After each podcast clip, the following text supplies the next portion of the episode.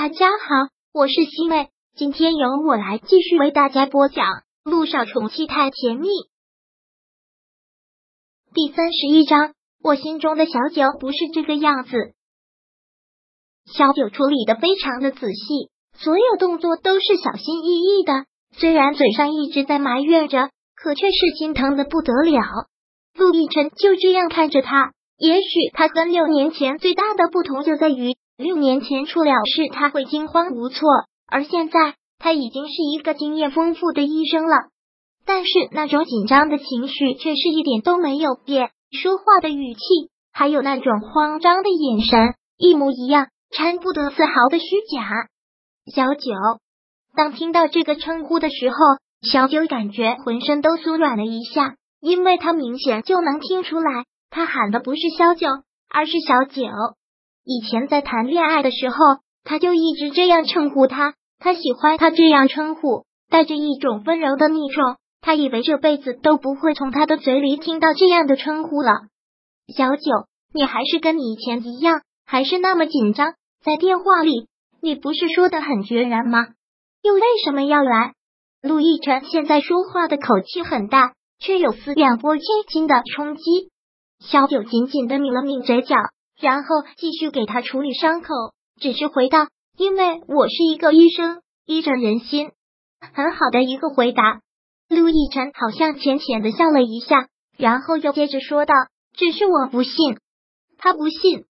萧九抬起头来看着他，尽量让自己的口气也能做到像他一样的淡然。那你觉得是怎样？陆亦辰垂下头看着他的眼睛，好像找回了六年前的那种感觉。他。的眼睛其实一直很清澈，我现在还记得六年前出车祸的那个晚上，你最后跟我说的那几句话。你说如果我死，你就陪我一起死。说到这里，陆亦辰顿了顿，萧九又连忙低下了头，记忆也一下子回到了那个可怕的夜晚，他都不敢再去回忆了。我真的想不通，一个要陪我一起死，一个连死都不怕的女孩子，为什么要逃？这世上还有比此更糟糕的结果吗？陆亦辰一语中的，连死都不怕了，你为什么会担心他会成为植物人？是不是我妈给了你什么压力？萧九真的没有想到，他一句话就问到了重点。萧九正在抱他的手，好像一直在发抖。陆亦辰能看得出来他的情绪变化，一下子就握住了他的手，迫使他抬起头，告诉我。是不是我妈给了你什么压力？是不是她威胁你让你这么做的？这一刻，小九真的感动的想哭。他问这句话是什么缘由呢？因为他心里还有他妈，不惜猜测到他妈妈头上。也就在这一刻，小九想把所有的事情告诉他，告诉他的确是这样，告诉他他们其实还有一个很可爱的女儿，告诉他当年如果他不跑，他们的女儿就会死。可萧九正打算脑子一充血，要全部说出来的时候，他的手机响了起来，是乔丽打来的。乔丽，乔丽现在的存在就是对他的警告，是对他道德的一种警告。他连忙调整了一下情绪，站起身来，走到一旁接起了电话。喂，喂，肖医生，你刚才给我打过电话，真的是抱歉，刚才有点事情没有带手机。小医生找我什么事？乔丽还是跟往常一样，很是热情的口吻。哦，对不起，我刚才打错了，真的是抱歉。这样啊，没事。乔丽说完，好像要挂电话，但是又想到了什么，连忙的说道：“哦，对了，肖医生，你最近什么时候有时间呢？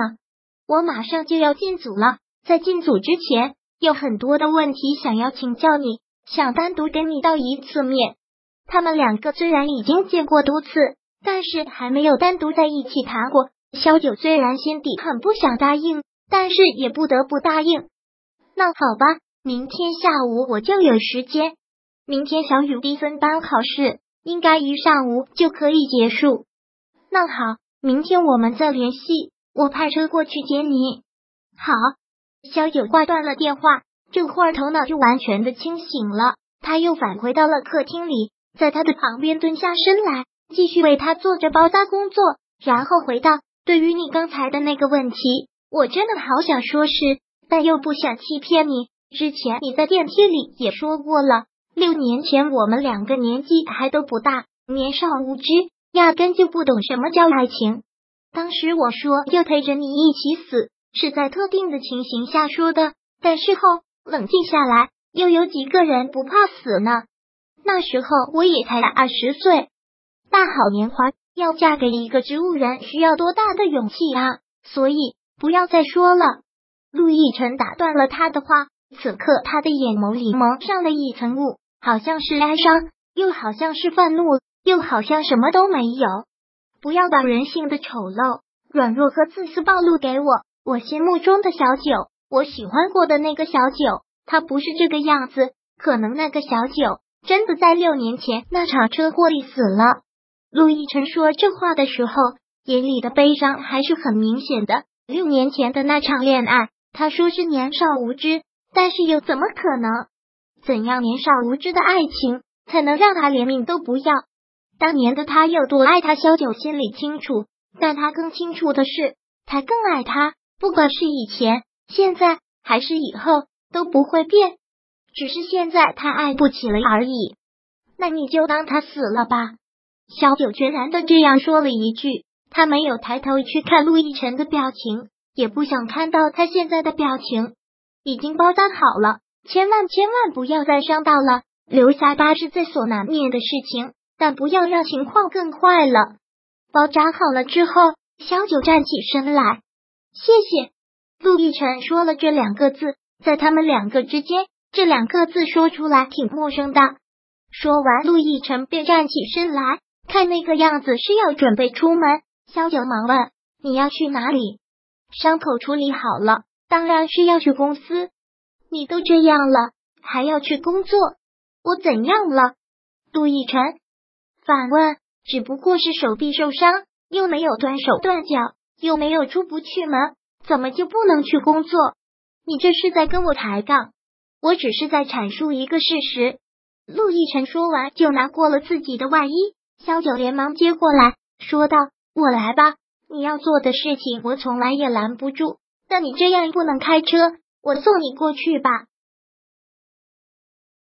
第三十一章播讲完毕。想阅读电子书，请在微信搜索公众号“常会阅读”，回复数字四获取全文。